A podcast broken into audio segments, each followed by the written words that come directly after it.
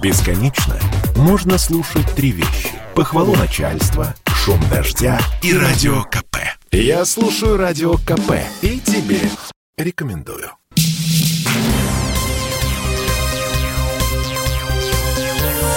Темы дня. Ай, доброе утро, добрый день, добрый вечер. Я Александр Милкус. Я всегда вас так приветствую, потому что идет трансляция на все 11 часовых поясов нашей страны.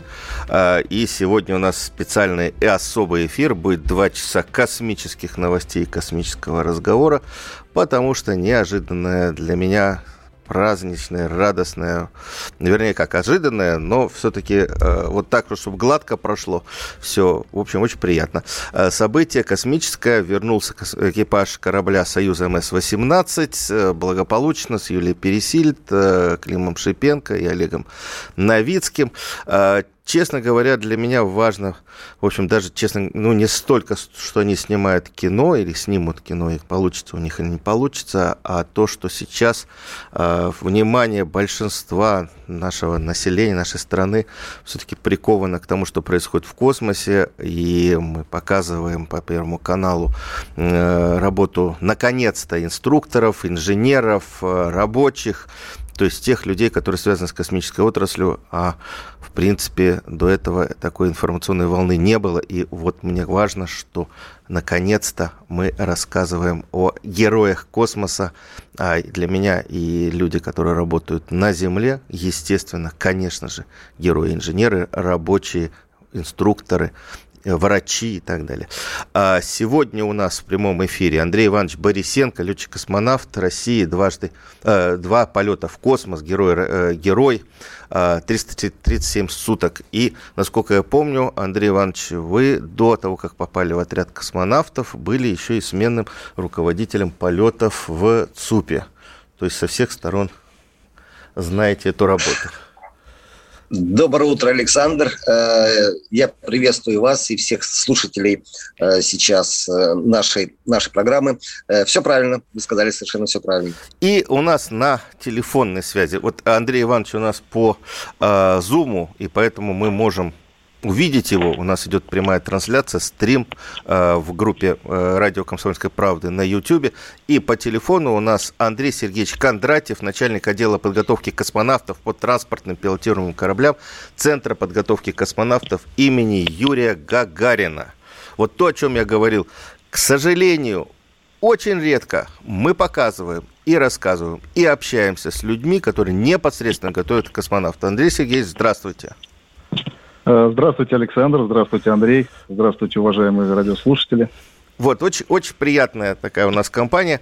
А, и я бы хотел поговорить, вы знаете, э, мы видели, кто видел, кому интересно, э, и трансляцию на сайте Роскосмоса, и в прямую трансляцию в, на Первом канале, что происходило, как, э, как выходили, доставали космонавтов. Э, Юля улыбалась, она даже успела как-то накраситься. Шипенко не побрился. Ну, в общем, естественная история понятная. Но для меня все-таки человека, который там, с 97 -го года работает и в том числе космическим корреспондентом «Комсомольской правды», вот спуск – это самая загадочная история, потому что, ну, хотя бы у нас есть трансляция при старте. Пока есть возможность, мы видим картинку. Потом мы видим, как космонавты переходят э, на МКС. А когда происходит разделение корабля при спуске, дальше мы не знаем, что происходит вообще ничего. Поэтому вот было бы интересно о сегодняшней дне или сегодняшней ночи, утре э, экипаж «Союз-18» как раз и выяснить. Э, давайте начнем с Андрея Ивановича. Андрей Иванович, скажите, пожалуйста, вот э, летят в космос люди, экипажи, да, их готовят, они в, на Байконуре им помогают надеть скафандры. У них, насколько я понимаю, сейчас об этом можно говорить, есть памперсы. У них есть возможность при, после выхода на орбиту снять скафандры, э, перейти в бытовой отсек, где место побольше, где есть туалет и, в общем, более комфортные условия.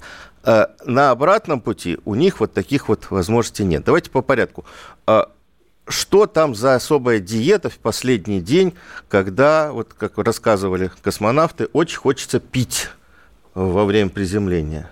А, ну, э, космонавтам э, за несколько дней до спуска прописывают так называемые солевые добавки, которые э, космонавт принимает и которые позволяют удерживать эм, воду внутри организма для, для нормального самочувствия и функционирования организма. Ну, потому что не, некуда в туалет сходить.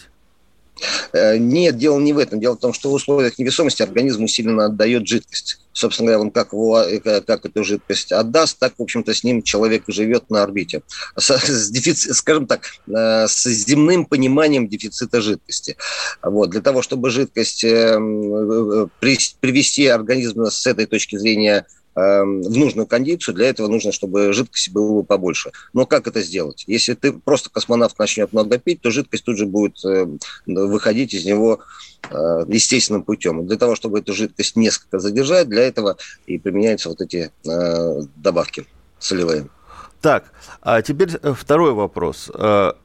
Бытовой отсек во время подъема да, старта он свободен. Во время приземления он забит грузами, которые нужно э, сжечь, лишними, да, которые нужно сжечь, когда бытовой отсек отделится. То есть, в принципе, у них пространства при спуске нет вообще никакого дополнительного.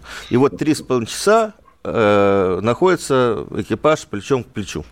Ну, космонавты во время старта находятся в спускаемом аппарате. да, но перейти... 10 минут, и они вышли на орбиту, могут перейти в бытовой отсек. А обратно нет, нет, не могут. нет, не могут. Потому что перед тем, как перейти в бытовой отсек, нужно провести ряд э, тестов э, с бортовыми, корабля, с бортовыми системами корабля, нужно проверить герметичность э, корабля, и поэтому пока эти процессы не завершатся, космонавты никак не могут перейти в бытовой отсек. Поэтому если взять время э, от того момента, когда космонавты садятся в спускаемый аппарат перед стартом, до момента, когда они наконец могут покинуть спускаемый аппарат и перейти в бытовой отсек, проходит ну, там примерно то же время, даже побольше. А, даже так. А кто помогал, вот в данном случае э, космическим людям, э, надевать скафандры в невесомости? Э, ну, вообще, да, вообще-то космонавты самостоятельно надевают скафандры, и они должны это делать самостоятельно. В общем-то, можно так помогать друг другу, но, например, в случае какой-то нештатной ситуации, там, разгерметизация, корабля или станции, если человек находится без скафандра, он должен э, с, ну, на определенном этапе самостоятельно его уметь одевать. Поэтому мы проводим, проходим такие тренировки, и экипаж умеет это делать сам. Просто когда тебе кто-то помогает, если есть возможность э, тебе помочь, то, конечно, этим ребята пользуются все, потому что ну, экономят время, силы, собственно говоря. Поэтому это, это делается. Но вообще космонавты должны одевать... Есть какой-то э, норматив у военных? А, ну вот меня Андрей поправит. Э, честно говоря, я не помню. По-моему, у нас норматив есть, э, был, но, честно говоря, я сейчас не готов его воспроизвести по времени. Андрей Сергеевич, есть норматив по надеванию скафандра?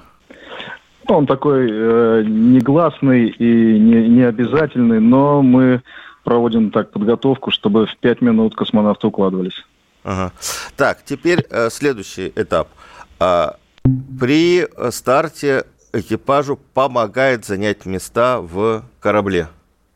В этом, в случае э, спуска, во-первых, они, как я понимаю, проходят через бытовой отсек, забитый мусором. Правильно? А, и потом они должны э, сами разместиться в э, ложементах. Как это происходит? Потом им нужно, как я понимаю, подключить скафандры к системе вентиляции корабля. А, если это, вот мы говорим в данном случае про не э, профессиональных космонавтов, это нагрузка дополнительная на э, командире была? Это вопрос ко, ко мне или к Андрею Сергеевичу? Андрей Сергеевич у нас, к сожалению, сейчас потерял, потеряла связь. У нас не космическая связь, потерялась связь. Мы перенабираем. Так что, э, Андрей Иванович, пока вам Хорошо, отдуваться. Да. Значит, вопрос мне. Ну, э, начнем с того, что в условиях невесомости, на самом деле, многие вещи делать гораздо проще, чем на Земле. Например, э, э разместиться в ложементе, э, в своем ложементе, там, подключить э, скафандр э, все разъемы подключить к скафандру. Это с точки зрения физической, это даже проще. Еще раз скажу, почему, чем на Земле. Потому что на Земле немножко находишься в таком положении не, не очень комфортном для, этой, для таких действий. И, и, и это делать сложнее точно могу сказать об, об этом. Но если необходима помощь, то в космическом корабле в условиях э, полета на орбите эту помощь э, обычно ребята э, дают друг другу, помогают друг другу. Но опять же, это любой космонавт может это сделать самостоятельно сам, но если вместо того, чтобы делать что-то на ощупь, делает это твой товарищ, который помогает тебе там, например, состыковать воздуховод. Воздушные шланги, там кислородные шланги помочь э, набросить на себя э, привязную систему. Э, ну, опять же, если есть, есть помощь со стороны, это делается быстрее. Но, в принципе, они могут сами. У нас сейчас небольшой Конечно. будет перерыв, да, и после перерыва, ну, вот буквально минуту на рекламу уйдем, я буду задавать вопрос Андрею Сергеевичу Кондратьеву, начальнику отдела подготовки космонавтов по транспортным пилотируемым кораблям. А если, если норматив или там определенное время, за которое экипаж должен уметь занять места в э, корабле, потому что бывает и нештатная ситуация, им нужно э, срочное покидание, и обучали ли быстрому занятию э, мест, мест в корабле Пересильд и Шипенко. Буквально две минуты и продолжим этот разговор. Работа не волк. Отдохни. Послушай комсомольскую правду. Я слушаю радио КП. И тебе рекомендую. Темы дня. А, мы вернулись в студию. Я э, Александр Милкус, и у нас на связи летчик-космонавт, герой России Андрей Иванович Борисенко и начальник отдела подготовки космонавтов по транспортным пилотируемым кораблям Центра подготовки космонавтов Андрей Сергеевич Кондратьев. Э, естественно, обсуждаем сегодняшнее утреннее событие, благополучное возвращение на Землю, э, то, что сейчас уже называется «Киноэкипаж». А, Андрей Сергеевич, вот вопрос, э, который я задал перед э, нашим перерывом. А, есть ли норматив и учили ли вы э, Шипенко и Пересильд вот быстро занимать, быстро покидать корабль? И вообще, что необходимо было вот по минимуму за вот эти три месяца дать ребятам, чтобы вы были спокойны, что они в корабле не растеряются? Ну, вы знаете, вот специального такого норматива временного его не существует. Все зависит от э, той ситуации, которая произошла. И в зависимости от э, ситуации получаются различные циклограммы действия экипажа по выходу из нее. Поэтому, но э, можно сказать одно, что космонавты должны действовать предельно быстро, предельно собрано, предельно четко, потому что во многих таких ситуациях, как, как тех, которые мы называем аварийные, там, в случае пожара, разгерметизации, когда нужно срочно покинуть станцию, срочно расстыковаться, срочно спуститься, ну, в общем-то, счет идет на минуту. А у э, Шипенко с Пересильд были такие вот э, тренировки, чтобы они вот быстро покинули корабль или там станцию, чтобы вот... Обязательно, обязательно. Это, это такая неотъемлемая и очень важная часть э, всего процесса подготовки – это как раз подготовка э, по аварийным процедурам. Вот экипаж должен действовать как единый организм. Они должны действовать быстро, слаженно. Каждый должен четко понимать, э, что ему делать, э, куда идти, что надевать. Вот, и такие тренировки обязательно проводились.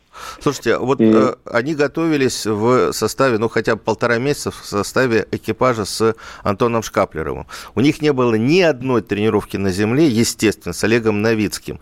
Как в этой ситуации экипаж мог бы действовать слаженно вместе, если они, в принципе, ну, увиделись уже, познакомились так на орбите со своим новым командиром? Ну, вы знаете, да, это очень серьезный вопрос. Мы э, очень долго это обсуждали еще до начала этого проекта, что же нам, как и как нам быть с этим. Но э, мы, в общем-то, выстроили систему подготовки таким образом, чтобы участники космического полета, они могли взаимодействовать с любым командиром. И э, достигается это едиными требованиями к взаимодействию внутри экипажа, к взаимодействию с ЦУПом, Э, в общем-то, едиными требованиями по выполнению всех процедур. Э, поэтому мы, в общем-то, могли там с большой долей уверенности сказать, что так, как они тренировались с Антоном Шкаплером, с которым они летели на станцию, э, также они будут действовать в случае чего и э, с командиром Олегом Новицким. То есть, еще раз повторюсь, что это может достигаться только предъявлением таких единых требований ко всему процессу к действиям, к операциям, к взаимодействию. А, Андрей Сергеевич, вот профессиональные космонавты готовятся к полету на Союзе годами. У э, киношников было три с половиной месяца.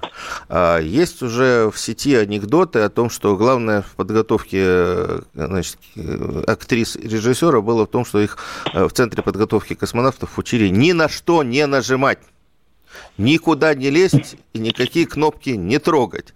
А на самом деле, вот какой минимум должен был быть вот для того, чтобы вы, ну, не со спокойной душой, понятно, что волновались, да, э, все-таки допустили э, ребят к полету? Ну, вы знаете, конечно, то, что говорят в соцсетях, э, я скажу вам, что это неправда. И, э, ну, в этом никто не сомневается. И, да, и Климу, и Юлии приходилось, э, было чем заняться на корабле. Они были не просто, скажем так, пассажирами, э, на них были возложены определенные функциональные обязанности. Конечно, эти функциональные обязанности были, ну, они такими были ограниченными. И нельзя их обязанности было, было сравнить и сравнивать вообще с обязанностями профессиональных космонавтов, командира, например, и борт-инженера, которые у нас входят в состав экипажа. И для нас это действительно подготовка была она впервые тако, такого рода, когда у нас в экипаже один профессиональный космонавт и два участника полета, которые вот, вот впервые вообще с этим столкнулись. Вот. И э, в этом плане э, еще, еще, вот мы очень много тоже думали, к чему их готовить, как готовить, как выстроить и как адаптировать нашу систему подготовки вот под такой состав экипажа и э, проводили очень много таких внутренних исследований, вообще насколько может, в принципе, командир один управлять кораблем. И, э, ну, и мы получили такой результат, что, в принципе, командир один управлять командир, э, кораблем может. Но ему сделали специальный но... пульт дополнительный. Да, да, у него есть специальный пульт. Но вот как раз это все ограничивалось тем, что Э, командир, находясь в своем кресле центральном и в привязанном состоянии, в притянутом, притянутой привязной системе, не до всех органов управления может дотянуться. Э, это как раз вот э, те органы управления, которые сосредоточены в зоне там, правого и левого кресла. В основном это клапаны системы там, кислородных магистралей. Вот как раз на участников космического полета, на которые располагались в правом и левом кресле, и были возложены вот эти обязанности э, по указанию, по команде командира управлять этими клапанами. Угу. Я, я еще раз хочу подчеркнуть, вот почему мы все время, я все время в публикациях и на радио мы говорим о том, что это не съемки кино, вызов, это э, научно-просветительский проект.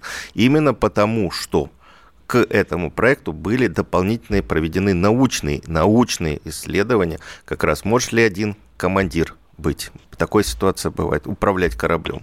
Как э, подготовить для этого корабль? Это все тоже комплекс. А, Андрей Иванович, теперь я к э, летчику-космонавту э, Андрею Ивановичу Борисенко обращаюсь. Андрей Иванович, расскажите нам, вот что произошло или происходит в корабле после того, как он отделяется от станции и готовится к спуску. Какие обязанности есть у Юли и, или у экипажа?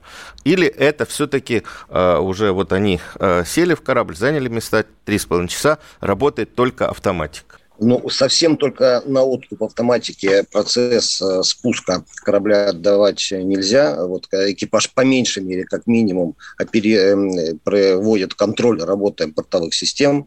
Вот. И плюс к этому на определенных этапах иногда э, выдает э, определенные команды. Да, даже в штатной ситуации, не говоря уже о нештатной ситуации. А, ну, и, насколько понимаю, у, у ребят прошел спуск полностью штатно. Андрей Сергеевич меня подправит, если это было не так. Вот. Но, по крайней мере, у меня нет информации, что что-то где-то не сработало, и пришлось, так сказать, отрабатывать нештатная ситуация. Ну, по картинке а... было видно, что штатные сработали двигатели мягкой посадки, что тоже не всегда бывает. Ну, вы знаете, к сожалению, эм, нельзя только по картинке определить, все ли работало штатно и не было ли каких, каких-либо сложностей. Э, поэтому я думаю, что вот экипаж, э, если были какие-то нештатные ситуации, экипаж, безусловно, об этом доложил, и земля, и специалисты уже в курсе этого. Э, но в любом случае, возвращаясь к вашему вопросу, хочу сказать, что корабль отделяется от станции, дальше происходит построение ориентации корабля, после этого в определенный момент включаются двигатели на торможение, корабль отрабатывает импульс тормозной, затем после окончания импульса происходит разделение корабля на отсеки, и э, а, спускаемый аппарат после этого будет отдельно входить в плотные слои атмосферы, отдельно от бытового отсека и приборно-агрегатного отсека. Приборно-агрегатный отсек и э, двигательный, и, извините, и бытовой отсек сгорят в плотных слоях атмосферы, а спускаемый аппарат пройдет э, через плотные слои атмосферы, потеряет скорость, до необходимой, дальше сработает парашютная система, а, и затем... И это, э, это, это в принципе, понятно. Как это ощущается внутри корабля? Вот вы, когда э, летите, там, возвращаетесь, вы чувствуете отделение Э, разделение, да, отделение. Это э, как толчок, э, пинок, или все происходит мягко, и вы только по автоматике, по значит, электронным датчикам видите, чувствуете, что остались одни Нет, в корабле? Конечно, конечно, чувствуется. Процесс разделения спускаемого аппарата с кораблем чувствуется. Вот такая встряска сильная происходит по ощущениям субъективно. И э, есть ощущение того, что спускаемый аппарат начинает вращаться. Это не сильное, не сильное вращение, но тем не менее, э, так сказать, тактильно это чувствуется. Когда в ну, иллюминаторах... Чем сравнить, даже не знаю. Ну вот э, Олег Котов говорит, что как будто, значит, э, хорошо ткнули, пнули в спину. Вот примерно Это вот процесс а, отработки тормозного импульса. Так ощущается, да, как будто тебя ткнули в спину или там, э, я не знаю, есть еще, может быть, такое сравнение кому-то понравится. Как, э, можно сравнить с тем, что ты сидишь за рулем в машине, на, затормозил на перекрестке, и вдруг тебе сзади вливает, влетает в заднюю часть машины зазевавшийся водитель, и вот ты чувствуешь этого, этот толчок. Ну, пример, а мне в кажется, какую минуту вот, нарастает э, перегрузка? Вот э, до 4G и сколько Значит, времени перегрузки, перегрузки начинают возрастать после входа в, в, корабля в атмосферу, и э, максимальная перегрузка, я сейчас не готов сказать на какой минуте, просто не помню. Э, Нет, по, по ощущениям. Ну, по ощущениям, это вот тогда, когда э, мы как раз находимся в плотных слоях атмосферы, проходим через них, э, отсутствует связь с Землей, потому что спускаемый аппарат окутан плазмой, собственно, радиоволны. Можно считать, что не проходит, хотя иногда какие-то обрывки доносятся. Спасибо большое. А, мы прервемся на новости и после новостей поговорим с женой Олега Новицкого, Юлией Новицкой. Темы дня.